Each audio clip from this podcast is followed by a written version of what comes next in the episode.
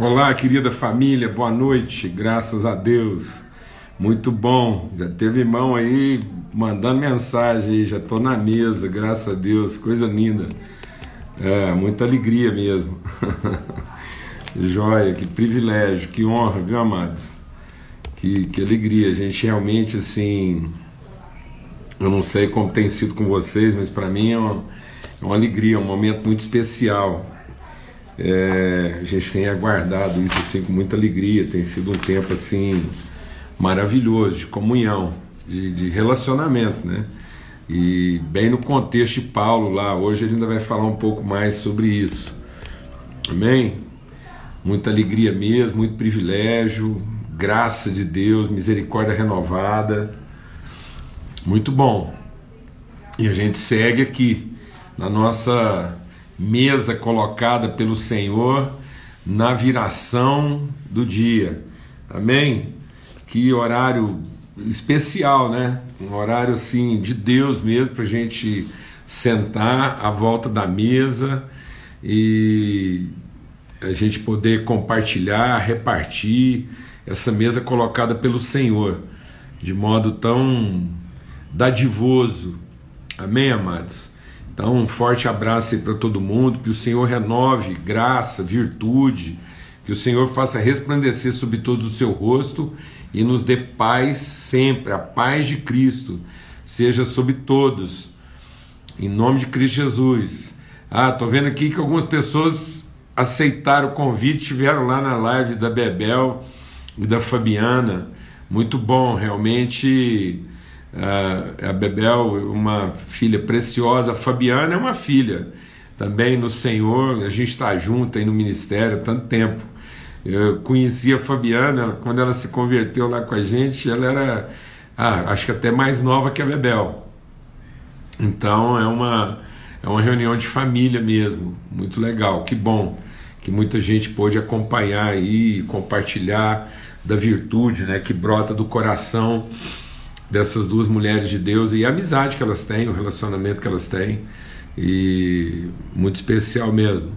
Graças a Deus. Então, a gente vai continuar aqui é, hoje, né, encerrando aí esse, esse período semanal que vai de segunda até sexta às 18 horas na, na nossa viração do dia aí. Lembrando que domingo, às 8 horas da manhã, nós estamos juntos também, se Deus quiser.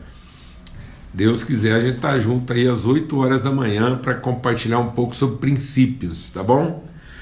Graças a Deus. Então, vamos ter uma palavra de oração e vamos pedir mesmo assim que o Espírito Santo do Senhor sopre no nosso coração com força para que a gente possa é, discernir mesmo aquilo que são os desígnios eternos de Deus para a nossa vida e que nesse sopro também ele esparrame toda a palha, né, todo o entulho que muitas vezes fica aí ocupando lugar e fica aí obstaculando muitas vezes os processos de Deus na nossa vida, tá bom? Vamos ter uma palavra de oração. Pai, muito obrigado pelo teu amor, obrigado pela tua bondade, sua misericórdia renovada sobre nós, a causa de não sermos consumidos. Espírito do Deus vivo, sopra agora sobre nós, ilumina mesmo o nosso entendimento, que o Espírito do Senhor sopre agora sobre todos, iluminando, trazendo revelação aos corações. No nome de Cristo Jesus, o Espírito de Deus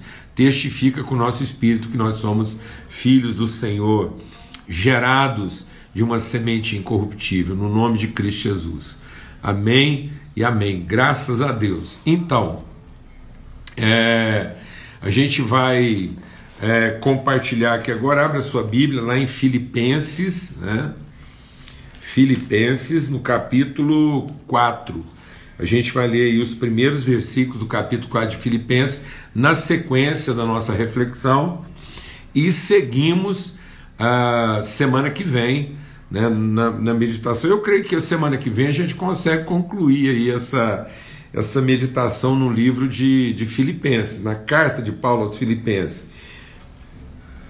Tem umas partes aqui que a gente vai passar aqui no capítulo 4 semana que vem que eu a gente vai ter que mergulhar fundo, né? Um mergulho aqui de apneia, descer águas profundas aqui e meditar em tudo aquilo que Paulo quer compartilhar conosco.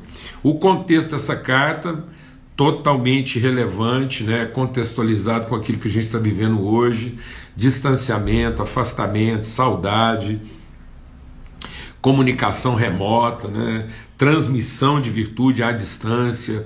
Então, Paulo vivendo lá naquela época todo esse contexto com muito maiores desafios, com, é, muito, com limitações ainda maiores né, para serem superadas, e ele nos ensinando a viver uma vida plena, viver vida mesmo de virtude, de alegria, vida que transborda, é, e, e onde as circunstâncias podem ser constrangimento mas não são comprometimento. Então, aquilo que a gente enfrenta na vida pode constranger, mas jamais comprometer a nossa relação com Deus. Então, haja o que houver na sua vida, haja o que houver na sua vida. Fale das suas dificuldades, mas não deixe que essas dificuldades se transformem em impedimentos. Não há impedimentos, não há impedimentos para aquilo que é o propósito de Deus para a nossa vida constrangimentos, dificuldades, desafios, sempre. Humilhações, mas jamais. Jamais, deixa Deus ministrar o seu coração. Jamais um filho de Deus que viveu da sua fé, que colocou sua fé em prática, viverá a vergonha de não ver os propósitos de Deus concluídos e completados na sua vida. Amém, amados? Então, em nome de Cristo Jesus em nada seremos envergonhados. Então, toda situação na nossa vida representa apenas dificuldades, constrangimentos, humilhações, desafios, resistências, jamais impedimentos ou algo que possa comprometer o propósito de Deus. Essa foi a grande revelação na vida de Jó. Quando ele pensava que tudo aquilo pudesse impedir, Deus se revela e diz: nenhum dos meus planos pode ser frustrados. Amém? Nós estamos sendo conduzidos. O nosso Salvador é Cristo, o Senhor. Então a salvação está no, em conhecer o senhorio de Cristo. Então ele não nos salva para depois ser Senhor. Sendo Senhor, ele nos salva. Amém? Em nome a salvação está em conhecer e experimentar, viver o senhorio de Cristo na nossa vida, sua soberania e saber que podemos enfrentar qualquer perplexidade, mas jamais vamos experimentar o desânimo. Por isso, Paulo escreve, ele diz: perplexos, porém não desanimados.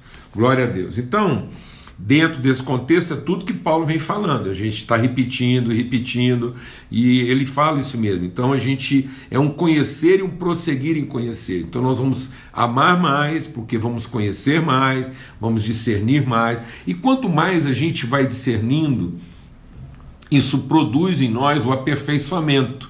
O que, que é esse aperfeiçoamento? É uma expressão plena, limpa, pura do que já é. Deixa Deus ministrar algo no nosso coração aqui essa noite, em nome de Cristo Jesus. Quando a carta aos Hebreus lá diz assim: a fé é a certeza das coisas que ainda não se veem, a firme convicção daquelas que se esperam, essas coisas que não se veem, aquilo que se espera, não é o que virá para nós, é o que se revelará através de nós. Amém, amado? Então a fé não é a certeza do que virá a nós. A fé é a certeza do que se revelará. Então, essa fé vai revelando, vai descortinando para nós mesmos e, consequentemente, para todas as pessoas à nossa volta, que a, a, a, o nosso homem interior ele, ele vai se revelando, ele vai se manifestando, as virtudes de Deus então, esse é o testemunho. Quanto mais desafios, quanto mais enfrentamentos, maior a glória de Deus revelada em Cristo Jesus. Então, toda a carta de Paulo aos Filipenses é para tratar disso. Por isso, o contexto da separação. Por isso, o contexto do afastamento. Então, o tempo todo, Paulo está falando, ele está falando de, de, de, dessa virtude, desse homem aperfeiçoado e revelado. Nós que já somos perfeitos, temos essa confiança. O que é essa plenitude? Gente que se ocupa de cumprir o propósito, de comunicar virtude. Ele usa o exemplo de Timóteo, que nós já passamos aqui. Né? Então ele fala: olha, não tem ninguém. Meu Deus, toda vez que eu escuto essa declaração de Paulo, é muito impactante. Meu Deus, que recomendação maravilhosa. Não conheço ninguém que cuidaria melhor de vocês do que Timóteo. Coisa tremenda. Coisa tremenda, que, que privilégio. Às vezes eu. Às vezes, quando a gente quer se sentir assim, impotente, incapaz para tanta coisa, e aí, eh, na relação né, próxima da família, quantas vezes me sentindo totalmente impotente diante dos desafios, dos anseios, das perguntas da nossa casa, dos nossos filhos. E quantas vezes você quer sentir assim, até desanimado, e é como se eu abrisse uma carta e Deus dissesse: Paulo Júnior, eu não conheço ninguém que aí, nesse mundo aí, cuidaria melhor dessa pessoa. Uh, aí você você se levanta, você se renova. Amém. Então, quantas vezes você já pensou em devolver alguém para Deus? Ou quantas vezes você já pensou em se devolver para Deus? E Deus é, olha para você e diz: Você conhece alguém melhor? Para amar a pessoa, para cuidar dessa pessoa. Glória a Deus. Glória a Deus.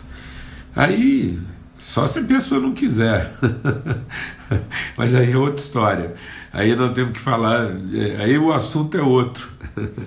Mas que, que, a, que a desistência, o desânimo, nunca venha do seu coração. Nunca. Nunca será você a desistir. Nunca será você a devolver você pode ser rejeitado, isso é possível, como Jesus foi rejeitado. Como Jesus quis abraçar tantos que não quiseram ser abraçados. Mas isso é outra história. Isso é, é outra meditação. Mas aqui é a certeza de que desistir não partiu de você, desanimar não partiu de você, devolver não partiu de você. Glória a Deus. Glória a Deus. Aleluia. Em nome de Cristo Jesus. Pega para trás. Tem alguém que compartilhou. Acabei de devolver alguém. Pega para trás. Liga lá e fala assim: ó, é, devolve aí. Mas que a desistência não seja nossa. Né? E outra, às vezes, quando você tiver que encaminhar alguém para ser ajudado, não é porque você desistiu, é porque você está buscando também ajuda. Isso é normal, não tem também a presunção de achar que, que que você vai responder a tudo, mas você pode não ter a solução nem responder a tudo. Mas você terá todo o compromisso. Amém? Você vai ter todo o empenho. Então essa é a palavra, né? Essa é a palavra. E aí a gente vem compartilhando, ele vai falando sobre isso. Isso tem que ser aprofundado, isso tem que ser repetido, isso tem que ser meditado várias vezes. E aí ontem a gente estava compartilhando que isso gera um fluxo, né? Isso gera um fluxo. E, e isso é um movimento. É um fluxo virtuoso. Nós vamos entender que o propósito de Deus é, é um rio, é um vento. Então por isso que Jesus falou para Nicodemos, aquele que nasce do Espírito é, é como o vento, ele, ele entra num movimento, um movimento de Deus. Tudo que Deus criou, ele criou a partir do seu movimento. O Espírito de Deus é o movimento de Deus. A primeira definição, a primeira definição do Espírito Santo na Bíblia é movimento. Então, lá no princípio de tudo, né, nas primeiras declarações a respeito do processo criativo, e diz: o Espírito de Deus se movia na superfície das águas. Esse vento que faz, que gera uma corrente né, de vento e água, coisa maravilhosa, o fluxo. Né, quando abriram Jesus, veio um fluxo, né? Então, quando Jesus foi perfurado, dele saiu sangue e água, né? palavra e espírito, palavra e vida. Né? Nós somos lavados pela lavagem de água, pela palavra. Então, de Jesus escorreu palavra líquida né? e escorreu o espírito vivo. Então, que, que quando, quando, quando porventura nós fomos feridos, que isso não represente a nossa perda, mas que represente sempre a nossa oferta. Que, que por qualquer perfuração da nossa vida possa fluir vida, possa fluir oferta, possa fluir entrega, né? possa fluir espontaneidade, virtude, graça, que sempre corra de nós palavra e espírito, né? espírito e vida, palavra e vida, que seja isso. Então, que, que nossas perfurações não sejam de morte, mas que nossas perfurações sejam de vida. É isso que ele está dizendo. Então, isso é, é, esse tipo de gente. Então, essa é a genética de todos os filhos de Deus. A genética de todos os filhos de Deus é que quando eles são perfurados, se descobre uma fonte. Amém? Todos os filhos de Deus, quando perfurados, se revelam fonte. Glória a Deus, amados. Vai recebendo essa palavra aí. Então, Paulo diz: isso é um, isso é um movimento. É, e, então, observe, ande assim, viva assim, movimente-se assim. Né? Vamos gerar essa, essa comunidade de pessoas que se inspiram umas às outras a essa oferta, a essa entrega.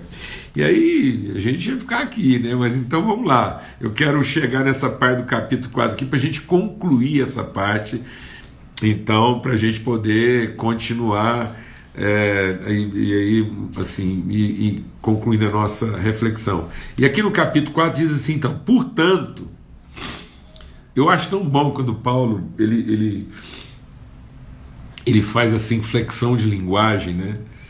Portanto. Né?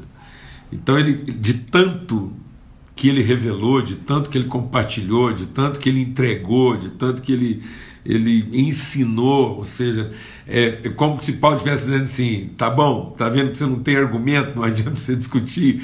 Esse portanto de Paulo é, é para é introduzir, deixa Deus ministrar o seu coração, não é um convite, é uma direção. Então, porque quando ele diz portanto, ele está dizendo, é, esse apelo um rogo-vos, portanto, Paulo sempre isso, usa isso, né? Rogo-vos, portanto, ele está dizendo que nós não temos como recusar. Então ele não está fazendo um convite como se a gente tivesse escolha. Ele está dando uma direção, como quem diz você tem que tomar uma decisão. A vida está nessa direção. Qualquer outra direção que você tomar, qualquer outra direção que você tomar não é vida. Então, se só uma direção implica vida, isso não é uma escolha, isso é uma decisão. Portanto, portanto, meus amados e saudosos irmãos, meu Deus, essa carta está sendo escrita banhada em saudade. Essa carta está sendo escrita banhada em desejo de estar perto. Em que a única coisa que nos liga é a certeza de que bebemos da mesma fonte e compartilhamos o mesmo espírito. Não lamente isso. Né? Mas entenda que nós não estamos aqui vivendo uma pausa relacional. Nós, vivemos, nós estamos vivendo uma intensidade relacional. Esse momento de breve distanciamento, ele tem que produzir em nós intensidade, como alguém que se projeta para além dos seus limites físicos e alcança um ao outro através do Espírito. Uma conexão espiritual. Agora, nesse momento, nós estamos nos projetando na direção um do outro. E o que nos liga não é aqui o Instagram ou o Wi-Fi, não. O que nos liga é o Espírito, porque a gente se projetou. Quando Paulo está falando de saudade, é um amor que transborda no sentido de se projetar como uma água que jorra em direção a alcançar aquele distante. Coisa tremenda. Meu Deus, que vento maravilhoso, que água bendita. Então é isso, que a gente possa viver essa saudade constante uns dos outros. Quantas vezes a gente está tão acostumado né, com a proximidade física que a gente perde a saudade espiritual. Saudade, saudade é um dos sinais mais evidentes da nossa espiritualidade. Não a saudade é, melancólica, não a saudade é, é, saudosista, no sentido de saudade saudosista demais, não saudade melancólica, é, retrógrada, né, que fica olhando para trás. Não, pelo contrário, Paulo deixou claro que ele fala muito de saudade, mas ele diz assim: olha, a minha saudade é uma saudade que esquece o que está para trás, a minha saudade é do que está para frente. Eu tenho saudade de Cristo. Eu lembro, eu lembro, rapaz, agora eu lembrei de uma coisa muito legal: Bruno e o Paulo Neto. Quem não conhece, Paulo Neto é, é o nosso filho, o Bruno é muito amigo dele, filho do, do Almir e da Samira. Eu lembro quando eles eram jovens, e às vezes eu pegava os dois conversando, e eles falavam assim: Ô Paulo Júnior, eu tô com saudade da minha esposa. Eles tinham o quê? Tinham 14 anos de idade, e eles estavam com saudade da mulher que eles iam amar. Coisa maravilhosa, rapaz. Tenha saudade do que está para frente mas não tem a melancolia, a nostalgia do que ficou para trás. Nossos sentimentos nos projetam para o que está adiante, nossos, nossos afetos, amém? Então é a saudade do que é possível, é a saudade do que é eterno e não do que é passado. Glória a Deus. E ele diz então: é com essa saudade, com esse amor, com essa intensidade de quem ama e se projeta, que eu estou escrevendo para vocês. E quem são vocês? Vocês são minha alegria e coroa. Assim estáis firmes no Senhor, amados.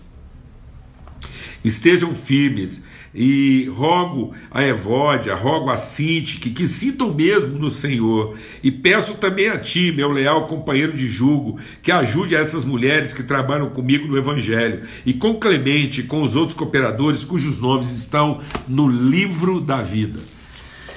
Amados, em nome de Cristo Jesus, Senhor, a gente queria concluir aqui nessa sexta-feira falando algo sobre o que, que é a nossa a nossa coroa e a nossa alegria.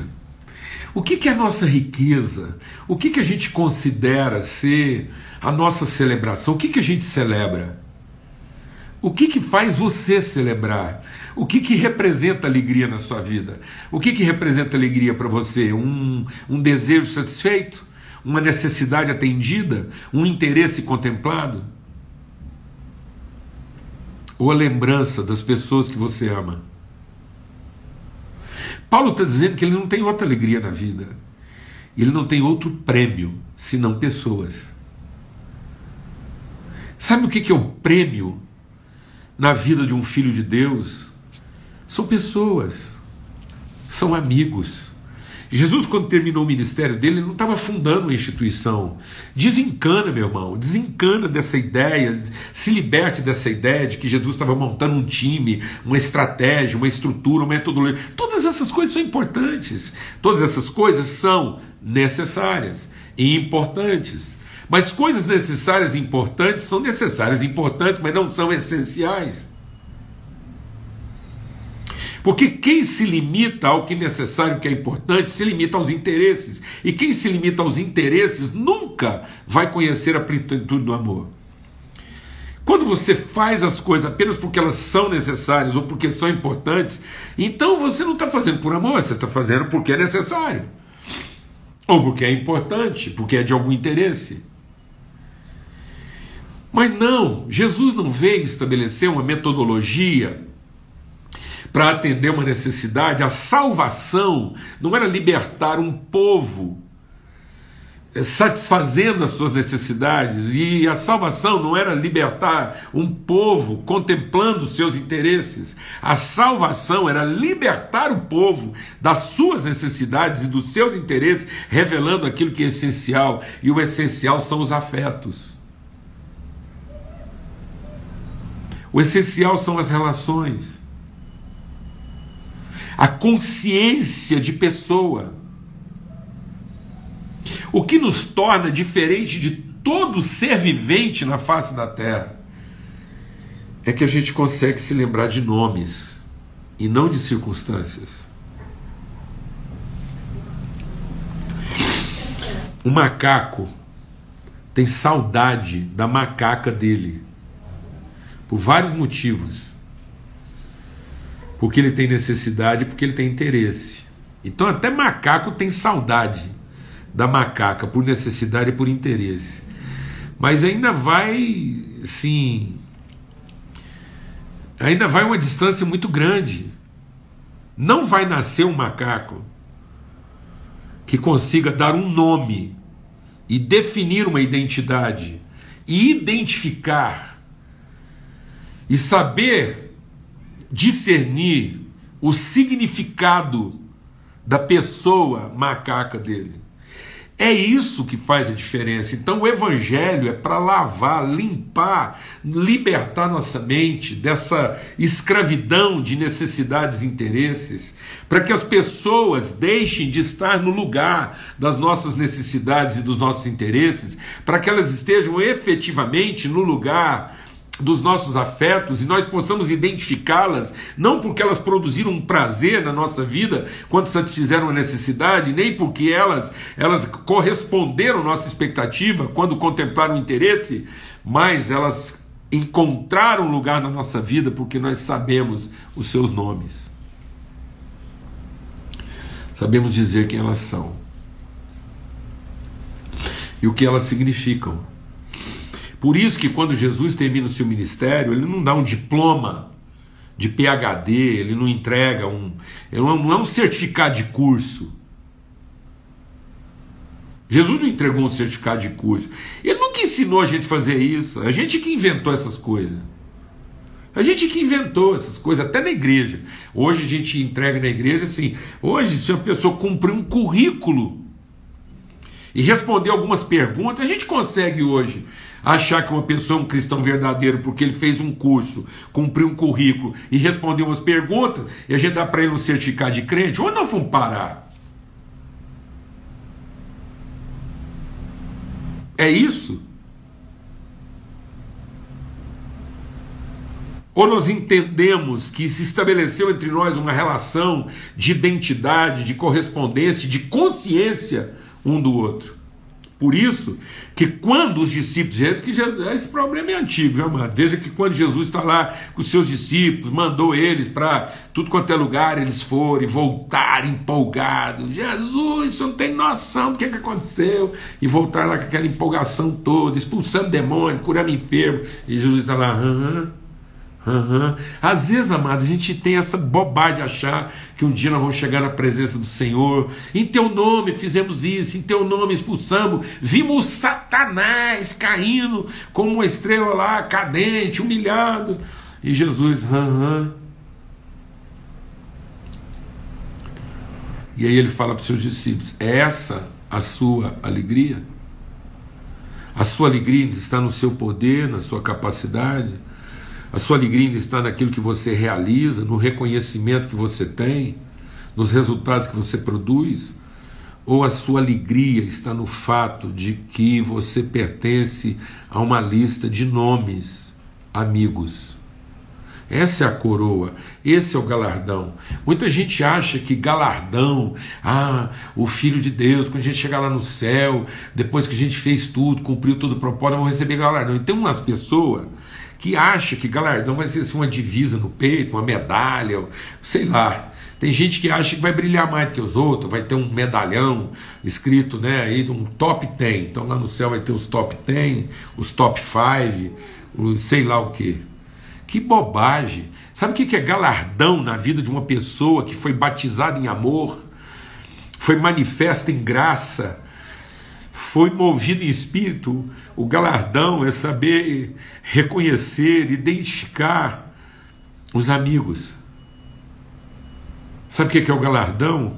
É sentar numa mesa e conseguir se lembrar dos nomes de quem está assentado nela. O livro do Cordeiro não é um livro de realizações, é um livro de nomes. A alegria de Cristo é saber dizer os nomes de todos os seus amigos. Porque nós somos a sua alegria e coroa. Esse é o galardão. A bem-aventurança é a certeza de que nós encontramos as pessoas. E eu até coloquei algo aqui, né?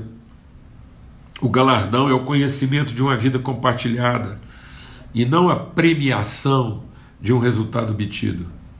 O galardão é a consciência, o conhecimento, a certeza de uma vida compartilhada e não o reconhecimento e a premiação de um resultado obtido. Em nome de Cristo Jesus. Então, ele, ele, ele, ele, o, o, o apóstolo Pedro fala sobre isso. Né? Empenhe todo o seu esforço no sentido de acrescentar, de transformar, de evoluir na sua fé em conhecimento e afetos. Em nome de Cristo Jesus, Senhor. Eu queria te fazer uma pergunta essa noite. Quando você conta a sua história, você se lembra de lugares, de coisas ou de pessoas? Seus momentos memoráveis. E sabe uma coisa interessante? Eu sempre gostei muito de fotografia. Muito. E hoje a gente está vivendo uma época de da do selfie, né? As pessoas hoje é tão comum hoje você ver fotografia de pessoas que se auto registram, né? E aí sabe o que eu fui lembrando uma coisa que havia um tempo em que as fotografias registravam pessoas, mas havia sempre alguém que se sacrificou em não aparecer na fotografia para registrar aquelas pessoas. Sabe o que é galardão? É olhar uma foto e às vezes perceber que você não está nela, porque você foi aquele que se sacrificou para que a foto fosse registrada.